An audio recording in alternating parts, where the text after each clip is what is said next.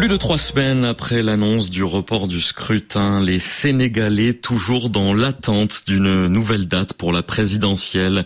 Bonjour Maurice Soudiac-Dion. Bonjour. Vous êtes professeur agrégé en sciences politiques à l'université euh, Gaston Berger de Saint-Louis au Sénégal. Merci beaucoup d'avoir accepté l'invitation de, RFI. Alors le président Macky Sall a appelé à un dialogue demain et après-demain avec les acteurs politiques et sociaux du pays. Il conditionne l'annonce d'une nouvelle date à la tenue de ce dialogue, sauf que 16 des 19 candidats de l'opposition ne veulent pas en entendre parler. Euh, pourquoi ce refus de la part des, candidats selon vous?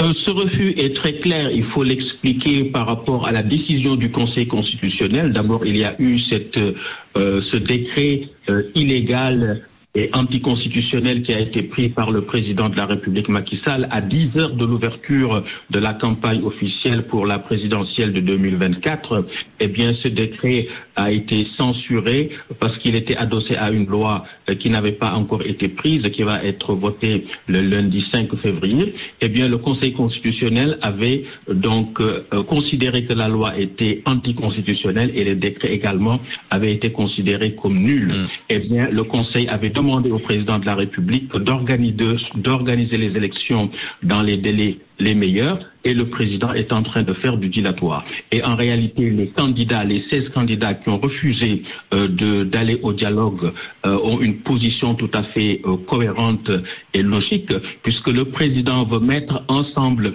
les, les 19 candidats qui ont été définitivement retenus par le Conseil constitutionnel et ceux qui ont été recalés lors du parrainage, alors que, et qui sont au nombre de 44. Et donc, le président de la République est en train de chercher à regrouper euh, des intérêts tout à fait inconciliables en violation encore une fois euh, de la Constitution qui dispose en son article 92 que les décisions du Conseil constitutionnel sont insusceptibles de recours et s'imposent à toutes les autorités euh, euh, administratives et juridictionnelles et à tous les pouvoirs publics. Donc Maurice. le président qui avait reçu euh, les, les recalés du parrainage et leur avait dit qu'il ne pouvait rien faire parce que les décisions du Conseil sont définitives, revient également pour les mettre dans le dialogue avec ceux qui ont été définitivement retenus par Maurice le Conseil. Maurice il faut il faut aussi rappeler que, que, que trois dialogues en, en, trois ans donc euh, organisés. Alors les, les, les opposants, les, les, candidats font également part de cet argument du fait que euh, plusieurs dialogues se sont également euh, déroulés par le passé. Maurice Soudiac-Dion, que sait-on des sujets qui doivent être abordés pendant ce, ce dialogue de deux jours qui doit commencer demain? Le président a euh, donné euh, deux, euh, deux points à l'ordre du jour. C'est d'abord de fixer la date de l'élection de façon consensuelle, ce qui est impossible parce qu'il met ensemble des intérêts tout à fait contradictoires. L'autre point, c'est qu'est-ce qui va advenir lorsque son mandat va se terminer le 2 avril prochain? Eh bien là, si le processus électoral n'est pas remis en mouvement, on risque après le 2, après le 2 avril de se retrouver avec un président illégal et illégitime. Que pourrait-il donc euh, se passer euh, euh, Comment pourrait se dérouler le, processus? On sait que le, président a évidemment un rôle, tout comme le Conseil constitutionnel en cas de en cas de nouvelles de nouveaux présidents. Comment cela peut, peut se passer concrètement la suite dans, dans les prochaines semaines? Je pense qu'il y a deux hypothèses. La première hypothèse, c'est que l'on mette en mouvement le plus rapidement le processus électoral qui avait été euh, illégalement et injustement euh, mis euh, à l'arrêt par le décret tout aussi illégal du président de la République.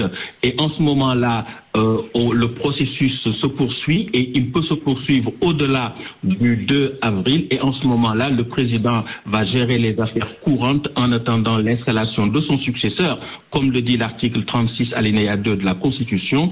Ou alors, après le 2 avril, le mouvement euh, de processus électoral n'est pas remis en marche.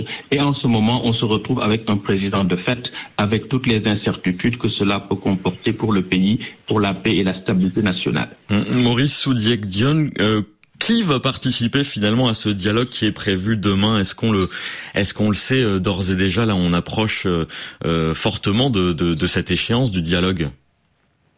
Euh, la société civile, à travers le mouvement Soumis Élection, n'y va pas. L'essentiel donc des organisations également de la société civile n'y vont pas, eh bien également les 16 candidats n'y vont pas également sur 19. Donc le président en quelque sorte va dialoguer avec son candidat Amadouba, candidat qui plus est a été cloué au pilori par sa propre majorité qu'il a accusé de corruption envers des juges, ce qui est tout à fait fallacieux. Eh bien c'est tout cela qui fait que le président va dialoguer avec son candidat Amadouba, avec Boun Abdallah son ancien premier ministre, et Idrissa Seck, son allié avec qui il a gardé des relations euh, politiques euh, disons, euh, de connivence. Hum, selon vous, quelle nouvelle date conviendrait pour la, pour la présidentielle? Quelle date vous semble à la fois, je dirais, politiquement et constitutionnellement recevable?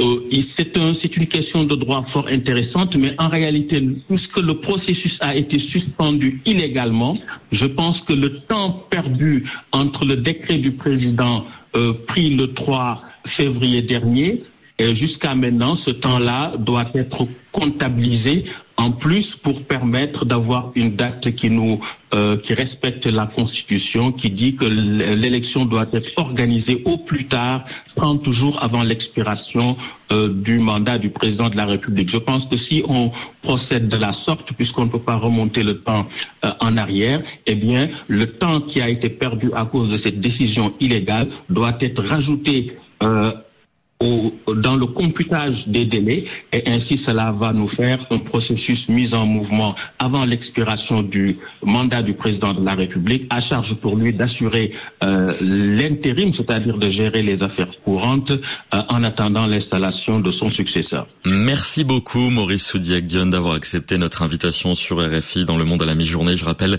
que vous êtes professeur agrégé en sciences politiques à l'université Gaston Berger de Saint-Louis au Sénégal.